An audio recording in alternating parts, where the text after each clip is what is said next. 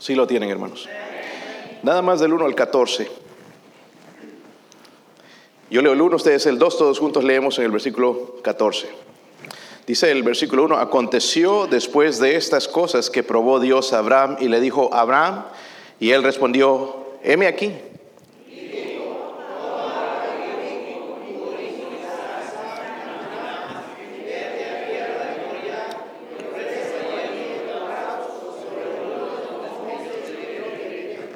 Y Abraham se levantó muy de mañana, como nosotros, y enalbardó su asno y tomó consigo dos siervos suyos y a Isaac su hijo y cortó leña para el holocausto y se levantó y fue al lugar que Dios le, le dijo.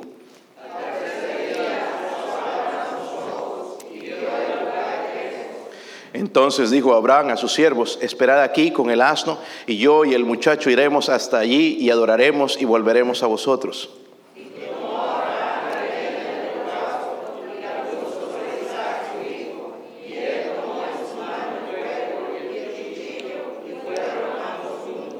Entonces habló Isaac a Abraham, su padre, y dijo, Padre mío. Y él respondió, heme aquí, mi hijo.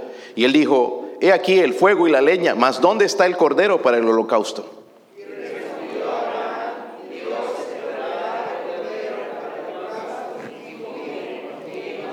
Cuando llegaron al lugar que Dios le había dicho, edificó allí Abraham un altar y compuso la leña y ató Isaac su hijo y lo puso en el altar sobre la leña.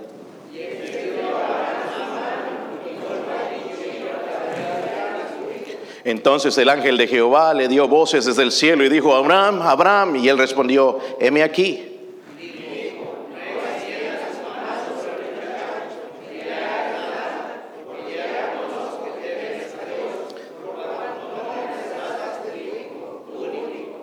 Nada más meditar en eso es tremendo, hermanos. Dice el versículo 13, entonces alzó Abraham sus ojos y miró, y he aquí a sus espaldas un carnero trabado en un zarzal por sus cuernos. Y fue Abraham y tomó el carnero y lo ofreció en holocausto en lugar de su hijo. El lugar Jehová proveerá. Por tanto se dice hoy, en el monte de Jehová será provisto. Padre, ¿podría ayudarme, Señor, en esta mañana, Dios mío, a predicar su palabra en el poder del Espíritu Santo? Ruego, Señor, por su presencia, Dios mío. Hay hermanos aquí, Señor, quizás con algún problema, con alguna situación, con algo en sus vidas, Dios mío, que está estorbando, Dios mío, el conectarse con usted, Dios mío.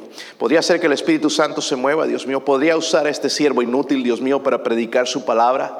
Oh, Señor, ruego en el nombre de Jesucristo, me ayude a predicar, en, Señor, en el poder, con las palabras que deba decir, aplicar esta, esta enseñanza, Señor, este mensaje a la necesidad mía, de mi hogar, Señor, a la necesidad de nuestra iglesia. Oro, Señor, por su presencia y su ayuda.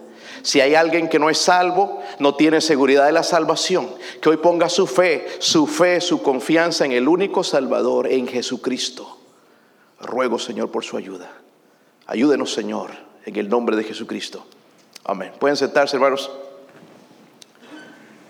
Ah, leí una encuesta sorprendente el otro día. Las estadísticas dicen que el 70% de los jóvenes, escuche bien esto, jóvenes que crecen en la iglesia van a abandonar la iglesia alrededor de los 20 años. Pastor, ¿por qué se asusta de esas estadísticas? La verdad, mi hermanos, es que nosotros somos parte de las estadísticas. Ya como que no me está gustando, pastor. Yo sé, este no va a ser un mensaje que te va a gustar, que espero que no te guste. Porque las verdades dicen que duelen a veces. Hay un problema grande dentro de la iglesia, hermanos, que nunca mejora. Y no estoy hablando de esta iglesia en general. Lo estoy viendo en cada iglesia donde vamos. No nos dejemos asombrar por la asistencia del gran número de personas, porque eso no es lo importante delante de Dios. El Señor Jesucristo caminó con doce, pero doce que eran fieles, ¿verdad? Apartando a Judas Iscariote, después Pablo llenó el lugar de Judas Iscariote. Pero fueron doce, no fueron multitudes, hermanos, los que estuvieron dispuestos a seguir a Cristo, fueron nada más un poco. La Biblia habla de pocos. Pero hay un problema que se nos ha metido en la cabeza, hermanos, y estamos bien equivocados, que estamos pensando que lo que está apartando a nuestros hijos de la iglesia y de Dios es el mundo. Y no es el mundo lo que está apartando a nuestros hijos de, Dios, somos nosotros mismos. Les estamos inyectando a nuestros hijos el veneno del orgullo, el veneno de la indiferencia, de la infrialdad a Dios. Y ellos están llevando eso, hermanos, y ya a nosotros no nos gusta. Pero el, el problema no es en el mundo, el problema es en el hogar. Pastor, como que eso que duele. Sí, sí, hermano, sí duele. Y duele mucho ver jóvenes que no quieren venir a la iglesia. Y yo me he preguntado por qué, cuál es el problema. Pero el problema viene desde los padres, no quieren venir a la iglesia. Se está transmitiendo algo que nosotros estamos sembrando en sus corazones. Hermano, no estoy aquí para predicar a una persona, estoy para predicarme a mí y a toda la iglesia. Porque este mensaje es para mí, es para usted, es para cada uno de nosotros. Miren lo que dice la Biblia en Marcos, hermano, no pierda Génesis. Porque el Señor Jesucristo tiene un buen punto, hermanos, que debemos meditar en él.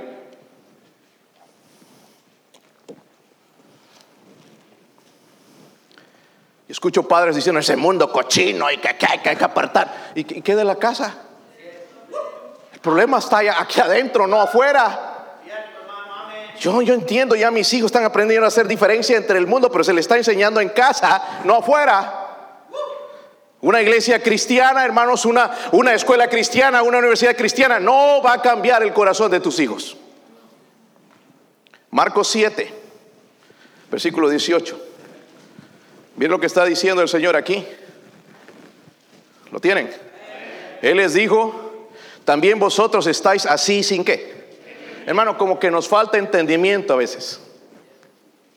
Estamos echando la culpa al diablo y si es enemigo de nosotros, estamos echando la culpa al mundo, a las escuelas, a todo el mundo, pero no estamos echando culpa a nosotros mismos. Miren el lo que dice después, dice, ¿no entendéis que todo lo de afuera que entra en el hombre, dice, no le puede qué? Wow porque no entra en su corazón, sino que en el vientre y sale a la letrina. Ahora lo voy a explicar, dice, esto decía, haciendo limpios todos los alimentos. Primero empieza a hablar de los alimentos, pero decía que lo que del, del hombre, ¿qué? Sale. Escuchen bien, lo que el hombre, ¿qué? Sale. Eso contamina al hombre. Porque de dentro del corazón de los hombres salen los malos, ¿qué? De ahí salen, hermanos, no viene de afuera, sale de nuestro corazón. Los adulterios, las fornicaciones, los homicidios, los hurtos, las avaricias, las maldades, el engaño, la lascivia, la envidia, la maledicencia. Y si nada te tocó, ahí está la soberbia. ¿Y la qué? Falta de sentido o razón. Padres orgullosos inyectando el veneno del orgullo a sus hijos. Es interesante, hermanos, que no queremos a nuestro pastor en nuestras decisiones, pero sí lo queremos en nuestras decepciones. Sí queremos cuando ya las cosas están mal, que ore la iglesia, que ore el pueblo de Dios, porque estoy metido en un problema que ni siquiera nadie me puede ayudar, solamente Dios. ¿Por qué no buscamos el consejo y la ayuda antes del problema? A veces me llaman para resolver problemas, hermanos, que yo ya no sé ni qué hacer. Cosas que ya casi ya no tienen solución. Pero ¿sabe por qué lo hacemos, hermanos? Porque somos orgullosos. Un orgullo dentro de nosotros, yo no le voy a decir nada al pastor. Y, el resultado son hijos orgullosos que no te dicen dónde andan después. Lo mismo que tú haces con tu pastor. Estamos pagando el precio, hermanos, del veneno que hemos inyectado en nuestros hijos y la indiferencia cuando tu pastor pide ayuda a la iglesia, lo mismo hacen tus hijos. Ingratos con la, casa de Dios, con lo que Dios nos ha dado. Y después tenemos una bola de hijos ingratos. Hemos gastado miles de dólares en ellos. Hemos roto el lomo trabajando por ellos. Y no nos dicen gracias. ¿Eso lo aprendieron en el mundo? No, en casa. Con los maestros, papá y mamá por delante. Déjeme hacerle esta pregunta, hermano. ¿Dónde están tus hijos? Es que aquí en las iglesias los tratan mal. Esa es la manera que tú hablas de la iglesia. ¿Por qué no dices la verdad? ¿Por qué no dices la verdad que tú eres orgulloso y quieres una posición en la iglesia que no, te las, no, no la mereces honestamente, porque piensas de esa manera. Déjeme hacer otra pregunta, hermanos. También, ¿verdad? ¿Dónde van a estar tus hijos esta noche?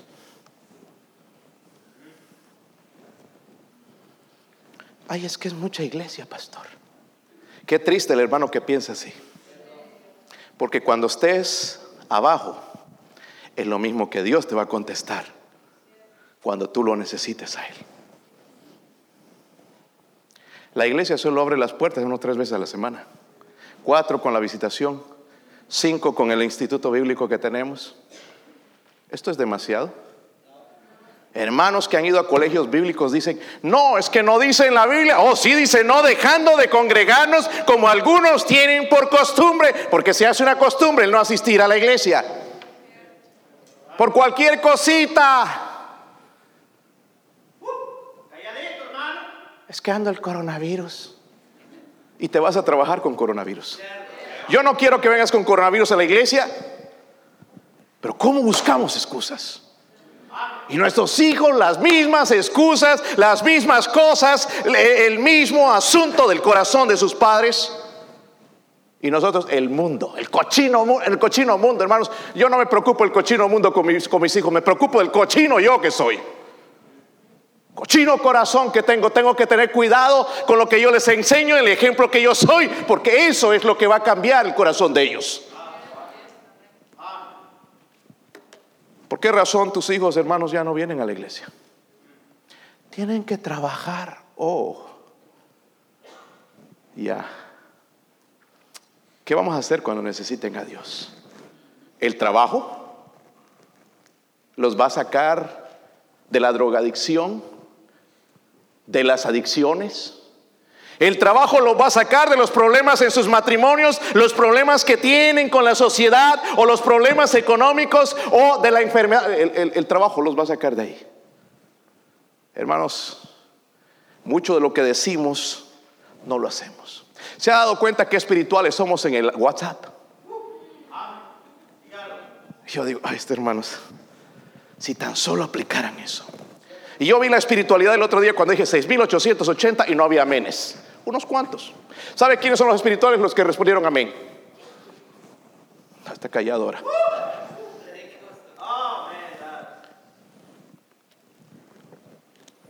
¿Sabe por qué nuestros hijos son agarrados? Pues nosotros somos agarrados. Amén. No comen huevo por no botar la cáscara. Y ese corazón así egoísta, y solo yo y, a mí, es por eso que tenemos una sociedad, hermanos, de, egoístas. Yo quiero en mi casa, hermanos, como hizo Abraham, llevar hijos a adorar a Dios hasta la muerte. Hasta la muerte. ¿Están bien, hermanos? Por los cinturones, ¿verdad? Número uno, miren el versículo uno otra vez. Me gusta cómo responden.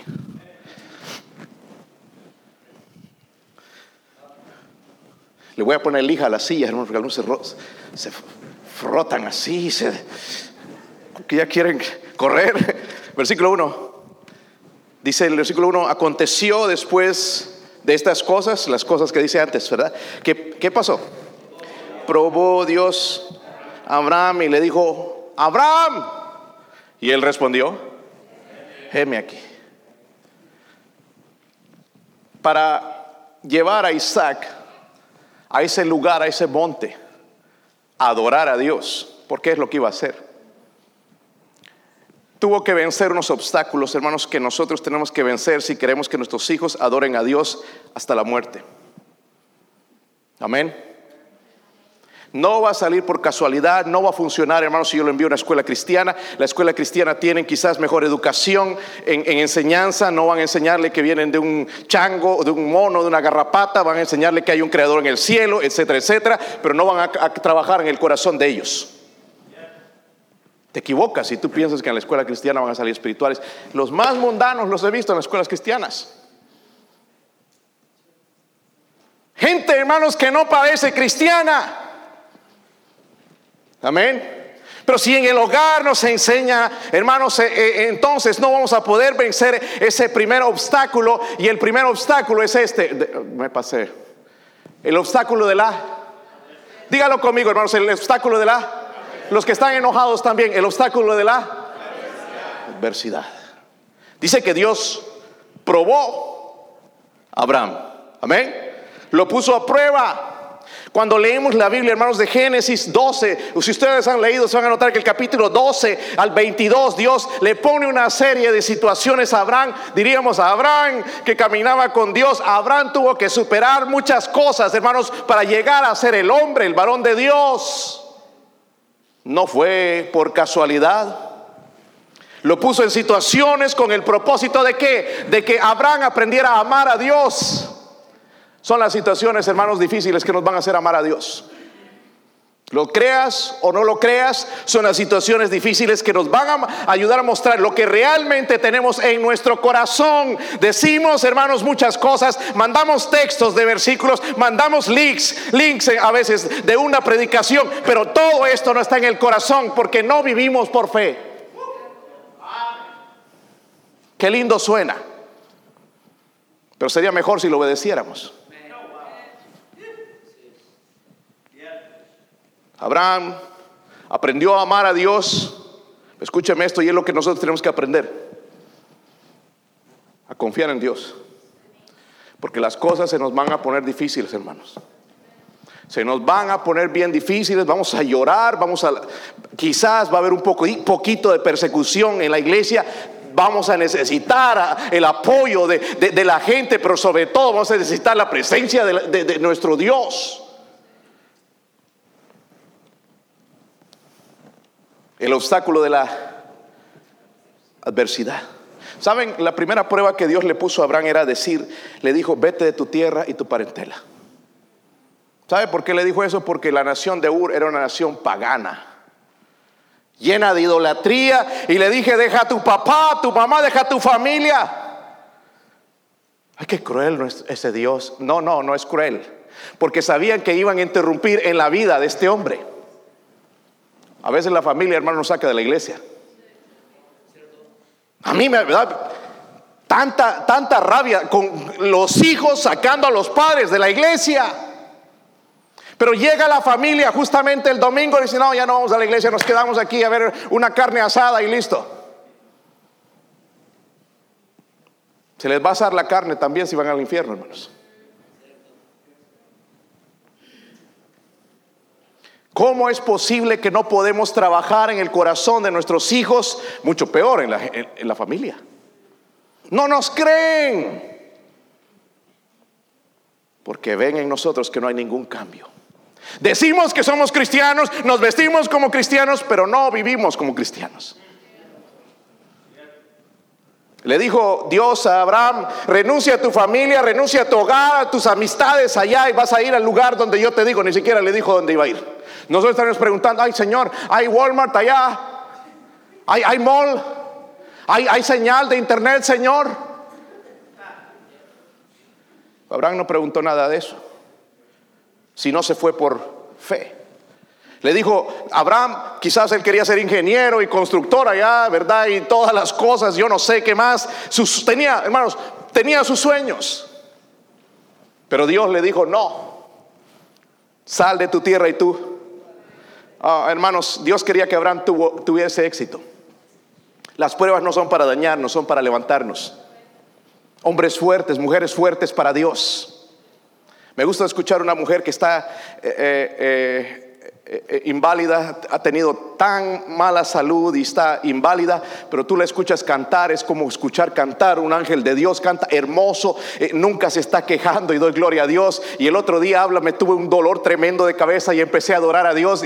Digo yo, wow, si yo estaría en esa situación, ¿qué haría? Y es por eso es que Dios ha hecho a esta mujer una joya.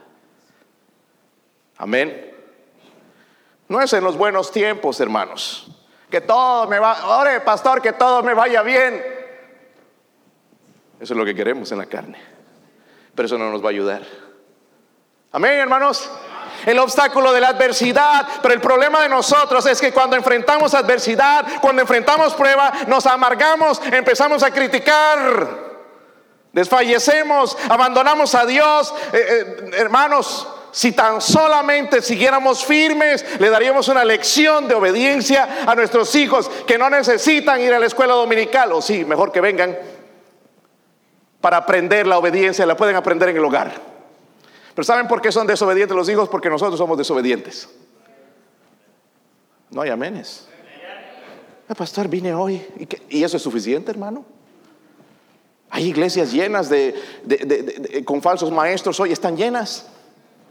Eso no es la diferencia. La diferencia es en el hogar, en casa. Los hijos, la familia muestran mucho de nosotros. Ya no, no hay amenes, hermanos. Les dije, va a ser duro. Pero ¿por qué decimos si no somos? Tremendos sinvergüenzas que tenemos en casa, hermanos, pero comienza con nosotros, que somos unos sinvergüenzas hipócritas muchas veces con los hermanos en la iglesia. Queremos enseñar a los hermanos, pero nuestro mismo hogar anda de patas arriba. Yo no le voy a escuchar a un hermano que sus hijos andan mal. Perdóneme, pero no. Perdóname, pero no, hermano. Pastor, ¿por qué? Rebeldía. No, porque tú le estás dando un mal ejemplo, eres un hipócrita, estás diciendo, pidiéndole algo a, a alguien que tú no estás haciendo en tu casa.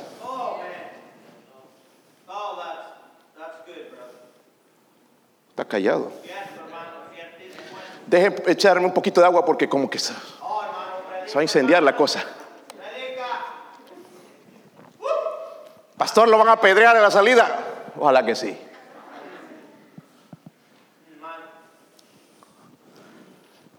Pero voy a ser apedreado diciéndole la verdad. ¿Dónde está Junior? ¿Por qué ya no viene a la iglesia? Y pues si viene, viene con una cara que parece que lo cachetearon en la entrada. Viene de mala gana, pero papá también viene de la misma manera, con el mismo espíritu. Cuando se levanta una ofrenda, nunca levanta su mano. Cuando hacemos una actividad, nunca levanta su mano. Es la misma persona que tú. Exacto, la, la, la, eh, figura. Y ya no nos gusta, hermanos, porque se ve más feo pero es el espejo de nosotros. Hoy es que en la escuela había alguien que criticaba a la escuela. No, no es en la escuela, es en el hogar. Es el reflejo de un papá que no se pone los pantalones o una mamá consentidora con sus hijos. Ay, pastor, a ver si no me gustó eso.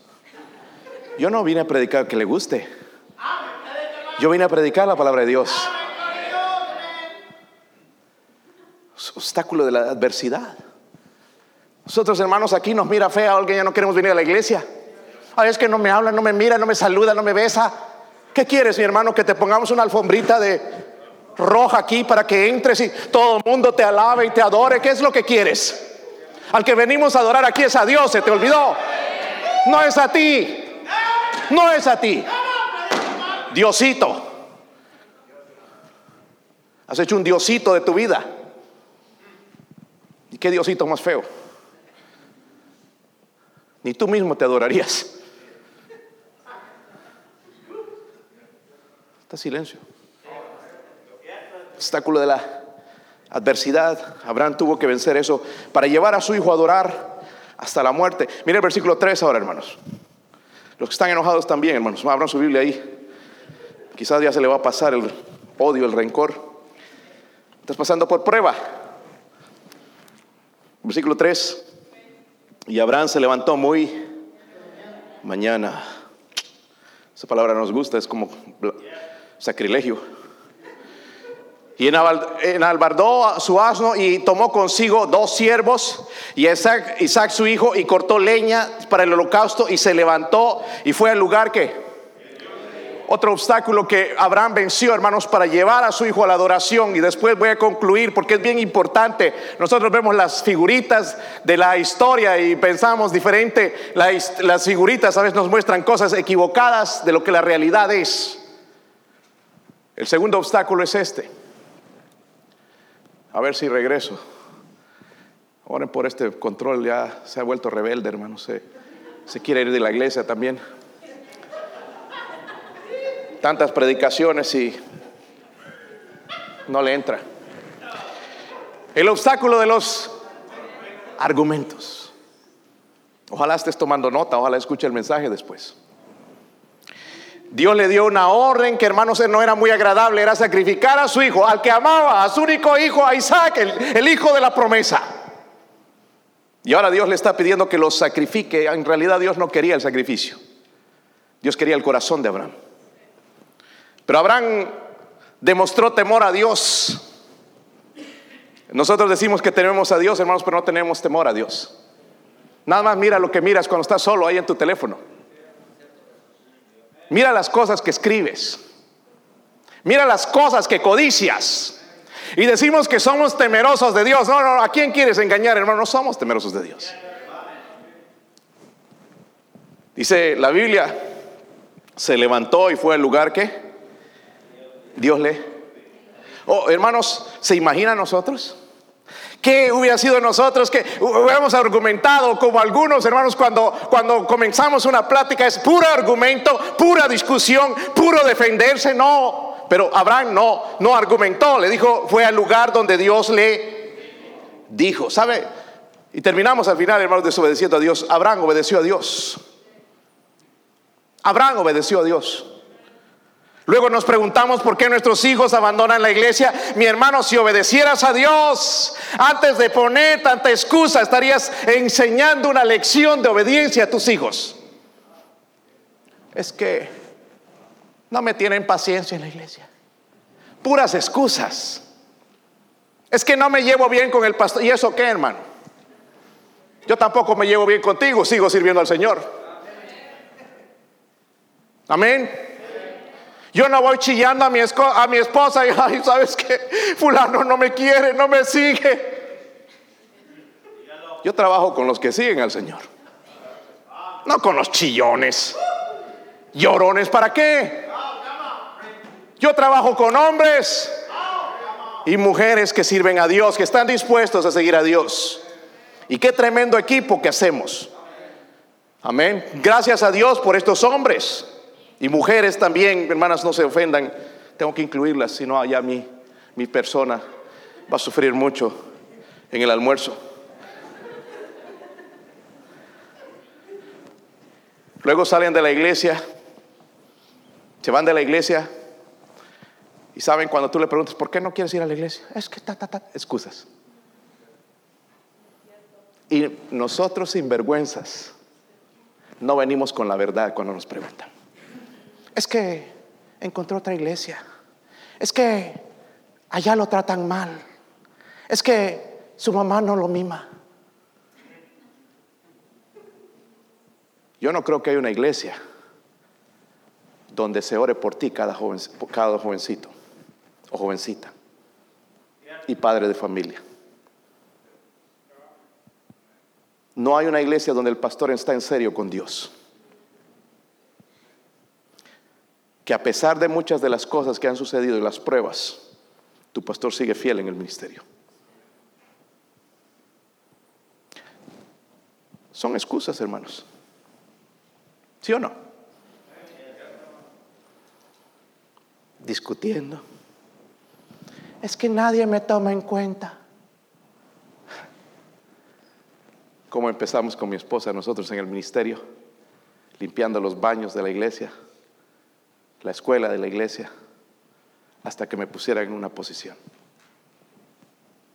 Pero ¿sabe qué demostramos con ella? Que estábamos en serio con el Señor. Y sin sueldo. Es que no me pagan. Dios paga bien. Paga mejor. Nada más mire estos hermanos que están aquí, siempre están echándole ganas, están sirviendo, que están involucrados en el ministerio. ¿Cómo Dios los está bendiciendo? El ser parte de la iglesia bautista de la fe, hermanos, trae bendición. ¿Se han dado cuenta?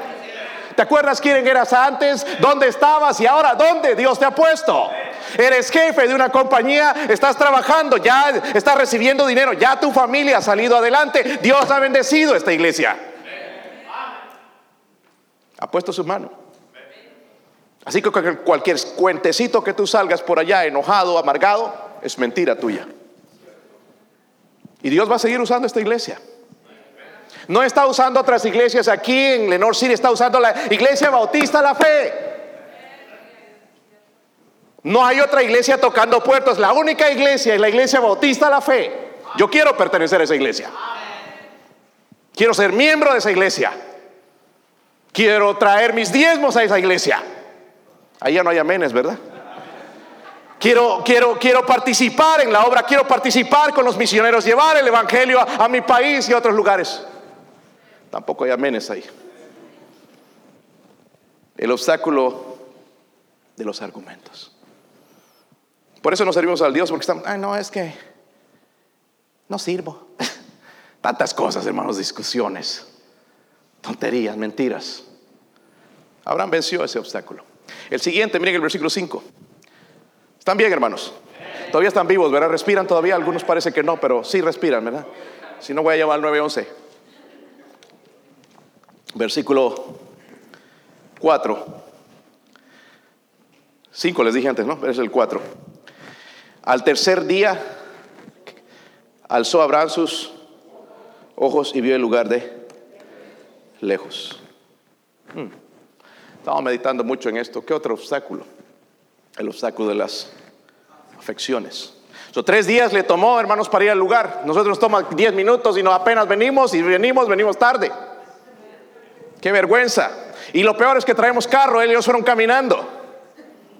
No aire acondicionado, no, no, no chanclas Nike, no, fue, fue a pie, hermanos, y los dos asnos allá llevando la leña. Qué montón de excusas ponemos nosotros para venir a la iglesia. Tomó tres días llegar a aquel lugar. Yo he estado tratando de ver qué pasaba por la mente de ese hombre. Porque yo no sé tú, pero si yo voy a sacrificar, tengo que matar a mi hijo, eso es un dolor grande. Amamos a nuestros hijos, ¿verdad, hermanos? No importa que sean rebeldes, contestones, los amamos, ¿verdad, hermanos? Si los amamos o no. Haríamos lo que sea por ellos. Y allá iba Abraham pensando, quizás callado todo el camino, los tres días, callado, ahí tratando Isaac de hablar algo con su papá, el callado pensando en lo que iba a hacer, pensando los recuerdos de, Isaac cuando lo tenía bebé, cuando le daba su leche, el, el cuidarlo, el cambiar los pañales, el pensar en ese niño, el crecer cuando jugaba con él. Todas estas cosas pasaban por su mente en tres días. Tanto, ya estoy viejo, ya no puedo tener más hijos y se me va a ir. Yo no creo, hermanos, que iba con una sonrisa, ¿verdad? De, oreja a oreja. Quizás iba llorando, pero iba a adorar a Dios. Iba a adorar a Dios. Iba al lugar donde Dios le dijo y él venció ese obstáculo. Hermanos, ¿saben qué? Y es aquí donde quiero aplicar esto, porque nuestros hogares están guiados por nuestros sentimientos y nuestras emociones. No están guiados por la palabra de Dios. No, no, no me digas eso, hermanos, que están guiados por la palabra de Dios. Si vas a ir a meter a tus hijos a una iglesia, a, un colegio eh, eh, eh, secular, no está guiado por Dios, está guiado por las emociones. Oh, es que van a ganar bien, van a ganar esto. No, no, no van a ganar nada, vas a perder el alma de ellos. No van a perder la salvación si son salvos, pero vas a perder mucho de la herencia. Sus hijos van a ser perdidos, van a ser paganos. Amén. Sí tiene un precio, hermanos. Nosotros nos gusta todo lo que dice gratis. Eso no es gratis. Todo tiene un precio. ¿No se han dado cuenta con los teléfonos gratis? Estás hasta aquí de deudas. No puedes dar a los misioneros porque 200, 300 dólares al mes en teléfonos. Y decías que era, que era gratis. Nada es gratis, hermanos. Nada, absolutamente nada es gratis. Un partido que está ofreciendo todo gratis y eso le gusta a la gente. No va a ser gratis, tiene que salir de algún lado. Pero la gente se lo cree porque le gusta todo gratis emociones, sentimientos, en vez de la voluntad de Dios. El orar cuando nuestros hijos van a casarse, será la voluntad de Dios. Ah, no, es que ya se quería casar, ya era tiempo. No, no. Cuando venga con el ojo morado tu hija, vas a pensar lo, contrario. ¿Verdad, hermanos? La voluntad de Dios. Orar, hijo, en vez de regañarlos y, tratarlos mal, venga, sí, vamos a orar por esa, por esa petición, vamos a orar que si es la voluntad de Dios, haya paz en nuestro hogar, vamos a ver, vamos a conocer a esa persona, vamos a ver cómo es, que no vaya a ser un sinvergüenza. Porque especialmente jovencitas, los hombres cuando están enamorados, te echan el paquete del tremendo. Regalo grande lujoso, salen cosas. No, si yo te sigo hasta la luna, donde quieras. Te voy a dar casa, piscina. Un carro Mercedes Benz del año. Cuando se casa, además, ni una bicicleta le da. Si le compro un carro allá a la segunda y comprar bien barato allá y repararlo y todo, tirado el carro allá en la 40, la pobre allá llamando a la grúa. ¿Dónde está el Mercedes Benz?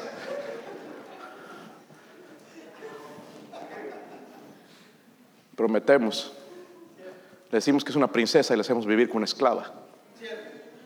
De perdido, hermanos, denle un buen lugar para vivir a su esposa. Wow. Ah, no sé para qué dije eso, me van a apedrear. Yo creo que ellas merecen, ¿verdad, hermanos? No digas amén nada más porque te va a dejar sin almorzar esta mañana. Invítela a comer maceta, tacaño. Alguna vez nada más ahí la tiene cocinando y cocinando. Mira quién habla, dice mi esposa.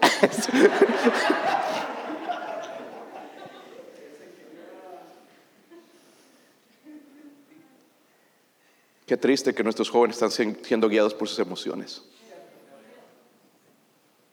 Pero son los papás los que empiezan. Hermanos, nosotros no debemos dejar guiar nuestras vidas por las emociones, sentimientos. ¿Sabe? Cuando tenemos duda, tenemos que llamar a alguien que es espiritual. Si no quieres llamarme a mí, no me llames a mí, pero llama a alguien que es espiritual. Te va a dar un consejo que te va a ayudar. Porque cuando quieras, entonces, como dije hace un momento, cuando no tomas en cuenta a tu pastor en las decisiones, lo vas a llamar en las decepciones.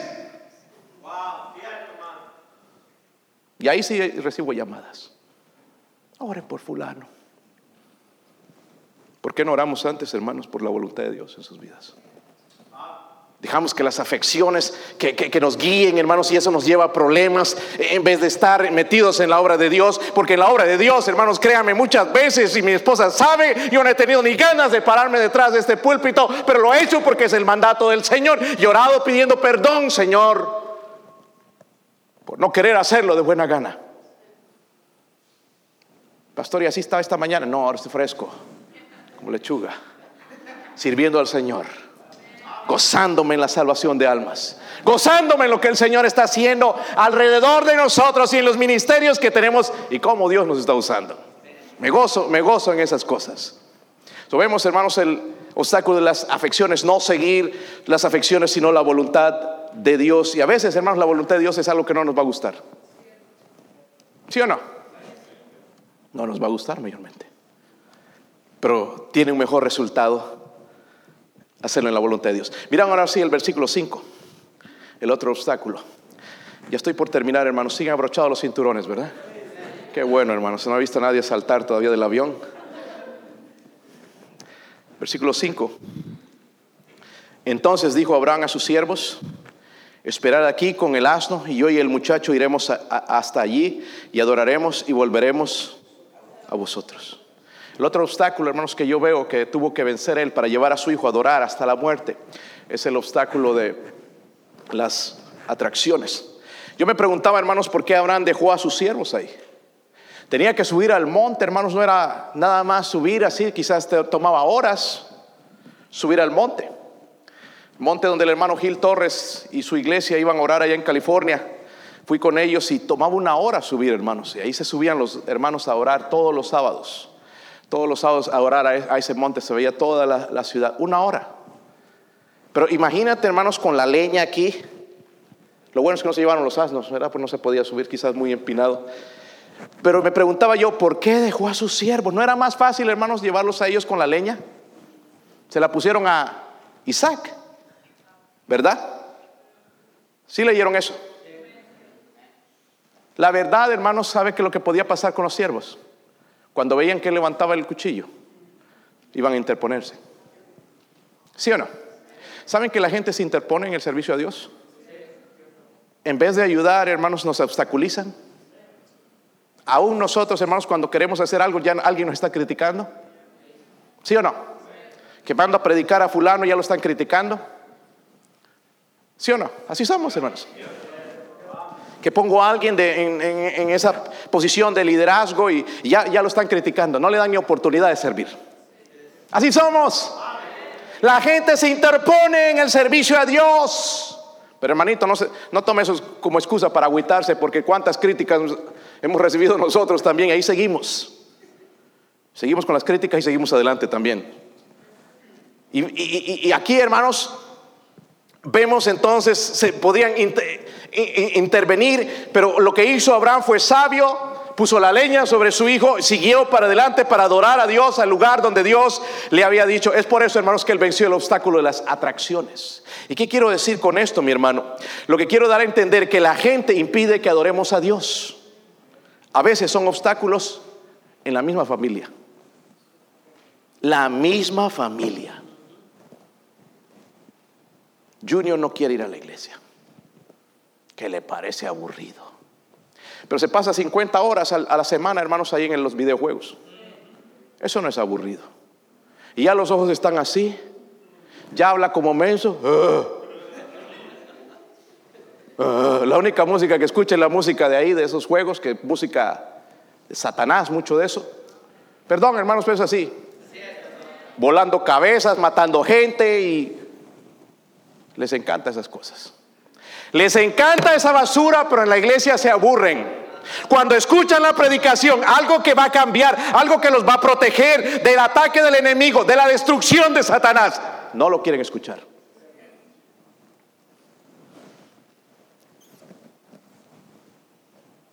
A veces nosotros como padres somos obstáculos pensando que las atracciones, las vacaciones, van a traer un mejor hogar y mejores hijos. Dale las vacaciones que quieras. Llévalo allá al hotel más caro. Hay hermanos que se gastan cuatro mil, cinco mil dólares en vacaciones, hermanos, y no son capaces de ayudar a la obra de Dios. Pastor, pero es mi dinero. Pero nada más mira a los hijos cómo los tienes. Que ni vienen a la iglesia porque quieren andar en vacaciones. ¿Está serio aquí? Les compramos tantas cosas, hermanos, y, esto basura de la tecnología a veces, en vez de ayudarlos, está arruinando. Tú vas a un restaurante, hermanos, mira a los hijos. Tú hablando allá, tratando de hablar, y ellos. Y a veces son todos en el teléfono. Yo no quiero eso con mi familia. La hora de almorzar es hora de familia. Si lo veo con el teléfono o algo así, lo rompo. Pastor, le tiene que comprar otro, no le compro. Está callado, hermanos. ¿Qué pasó? Es que, pastor, mi hijo me está pidiendo.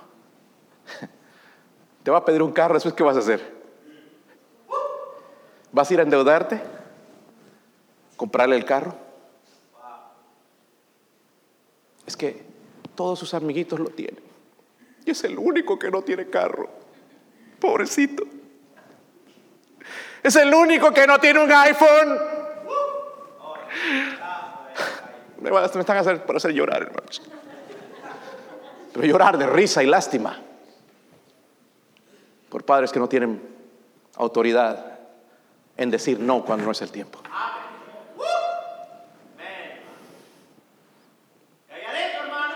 Después ese cochino mundo, mire lo que están ofreciendo en el mundo. El problema está aquí adentro. Si se les enseña a los niños de pequeños, no vas a tener esos problemas. Amén. Pero si papá es un vicioso, mamá una viciosa del internet, ¿qué esperas de los hijos? ¿Qué autoridad le van a tener para decir, hijo, ya has pasado cinco horas en ese internet? ¿Ya, ¿A qué hora vas a acabar? Papá, mamá, usted hace lo mismo. ¿Qué autoridad? Los ojos así los andas, no es porque naciste visco, tanto teléfono.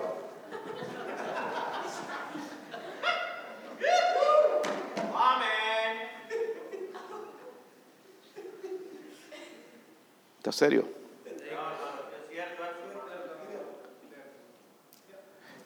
Ah,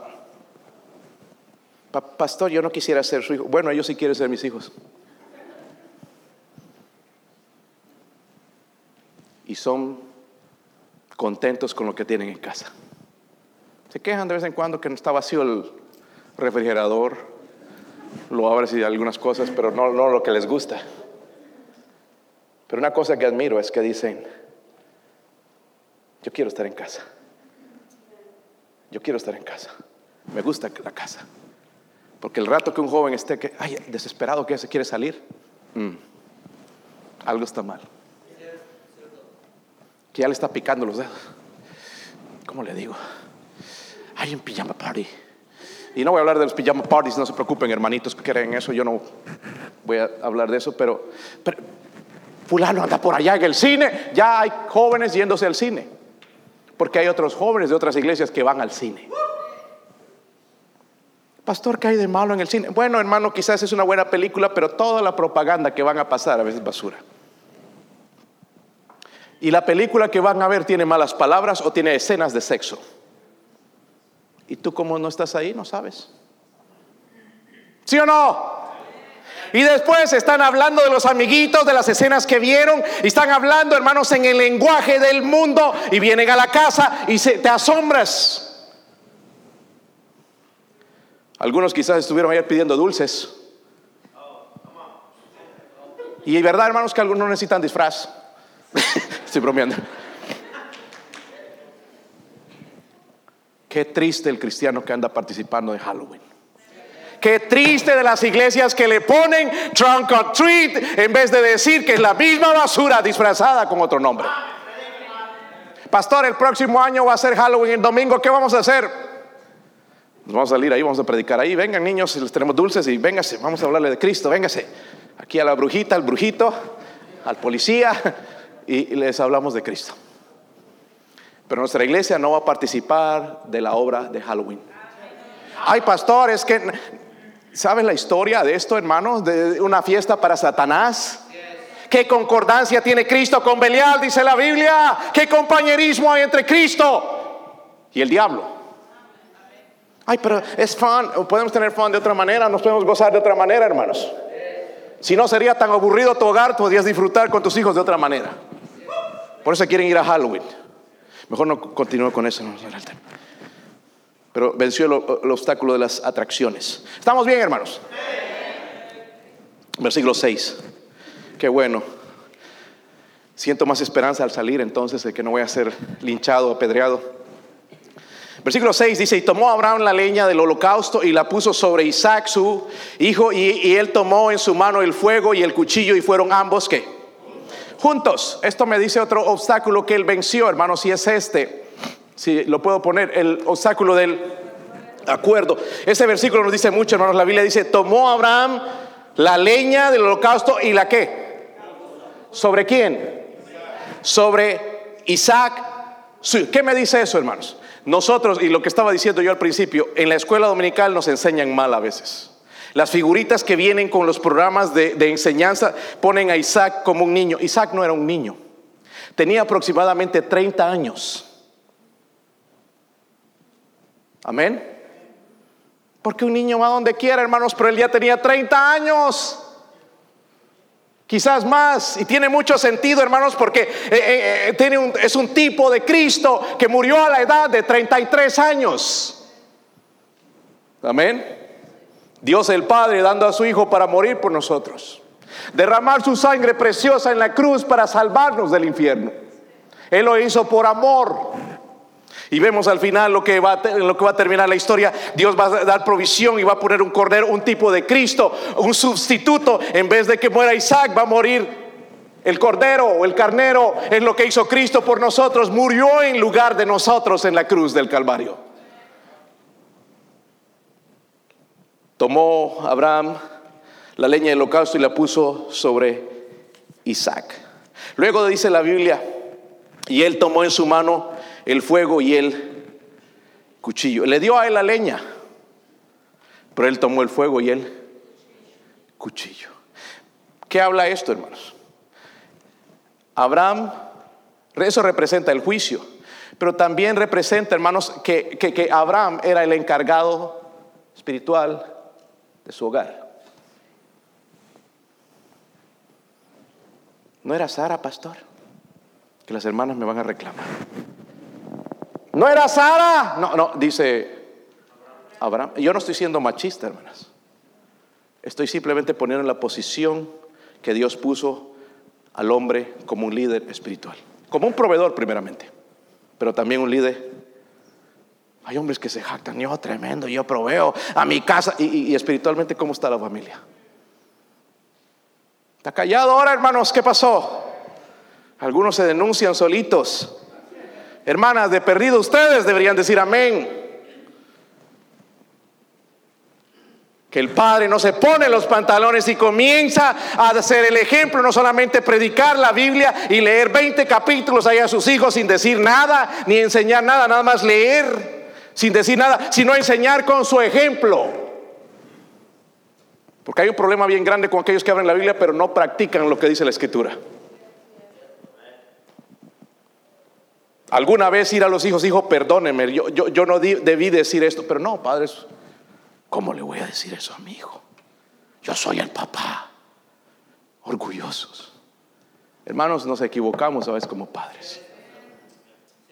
A nuestra esposa a veces tenemos que decirle perdón también. ¿Verdad que sí, hermanos? ¿Verdad que sí? Y si le han dicho, hermana, perdón.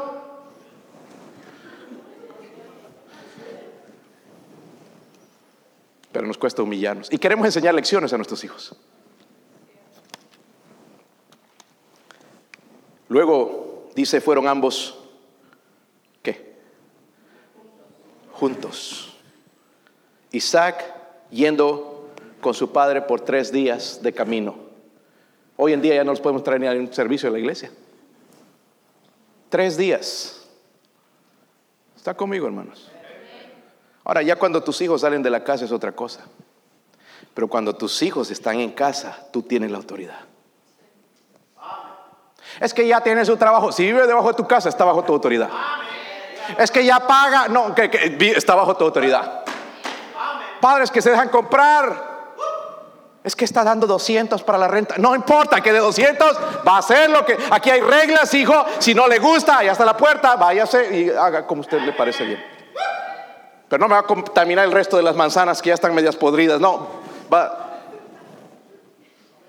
Pastor, tenemos que votarlos. No, hay que darles oportunidad, hermanos. Orar por ellos. Demostrarles con ejemplo. Pero va a haber veces donde ya la cosa se pone tan difícil, hermanos, que lo que están haciendo es siendo mal ejemplo a los pequeños. Yo veo a este niño, ya, ya, ya, no, ya no va a la guardería. Daniel es igualito a su papá, físicamente. No, este, me ven con él y parece que me piensan que me lo he robado. Veo ese niño viendo a su hermano. Y yo le he dicho a su hermano mayor, tú tienes que ser ejemplo porque él te va a seguir a ti. Si tu papá no está, tú tienes que enseñar a este niño. Y él está mirando. No son tontos, hermanos.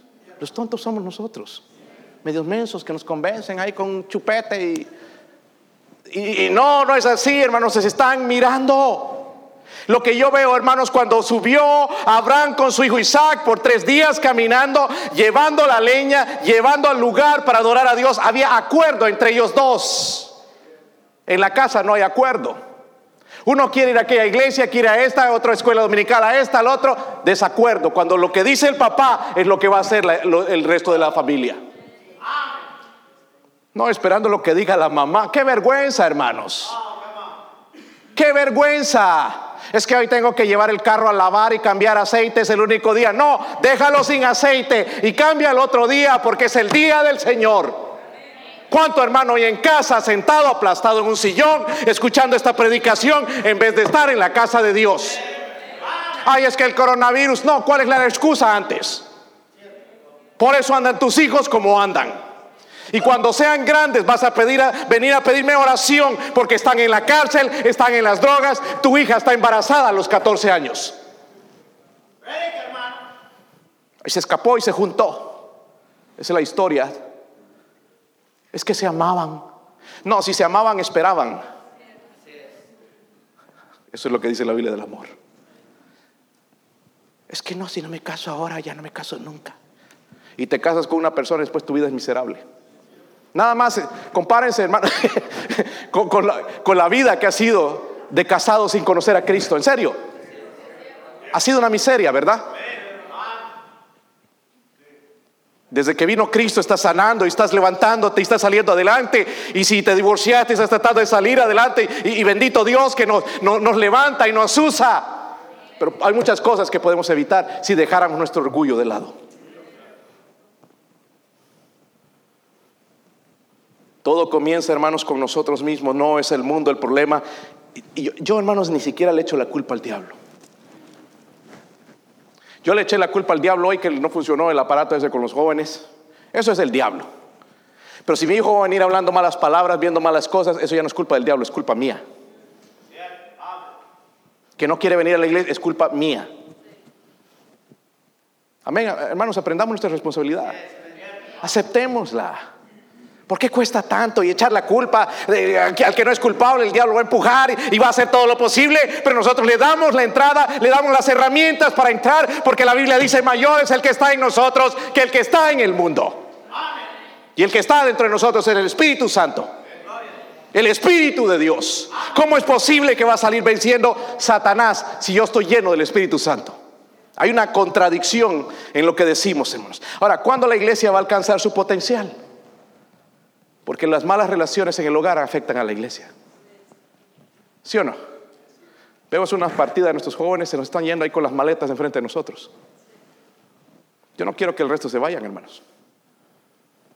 Ustedes si quieren. Pues algunos ya están pensando. No le han dicho, pero están pensando. Y nosotros como padres pensamos, porque vienen, está todo bien. ¿Por qué no nos sentamos a hablar con ellos? Examinar su corazón y preguntarle, hijo, hija, ¿por qué anda tan frío en las cosas de Dios?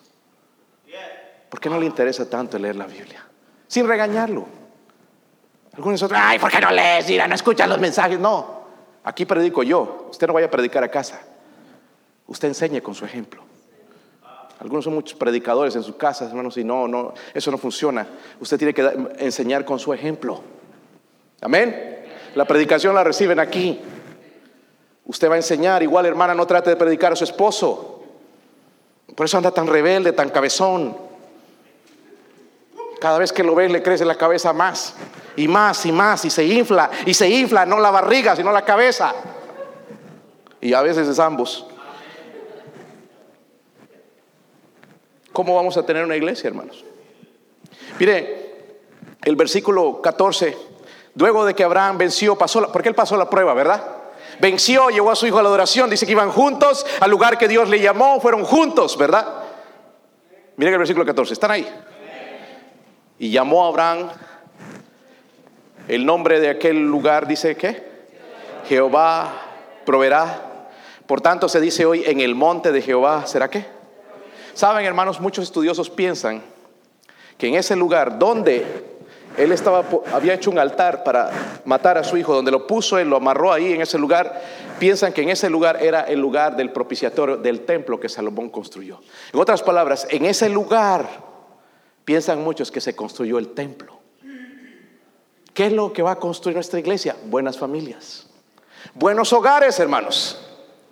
No es estar ahí citando la Biblia y diciendo que buen cristiano eres y la manera en que vestimos, que bueno, sí, honra a Dios, pero es en nuestros hogares con un hombre dispuesto como Abraham a caminar con Dios temprano en la mañana, buscar el rostro de Dios todos los días, pero no es por coincidencia, tiene un precio. Cuando hacemos eso, dice toda la casa va a adorar a Dios. Amén adorar al Dios de los cielos hasta la muerte. Tenemos aquí el ejemplo. Isaac también fue temeroso de Dios. Sí, tuvo problemas en su vida, pero fue temeroso de Dios. Amén. Amén, hermanos. Yo sé que es duro, pero es duro ver cuando tus hijos salen y ya no quieren regresar. Y duro escuchar después los comentarios que hacen afuera, amargados, enojados, y tú siguiendo la corriente. Vamos a poner de una vez sobre la mesa en esta mañana las cartas. El problema no es el mundo, no es Satanás. El problema es en casa. Vencemos esos obstáculos y vamos a llevar a nuestros hijos a adorar a Dios hasta la muerte.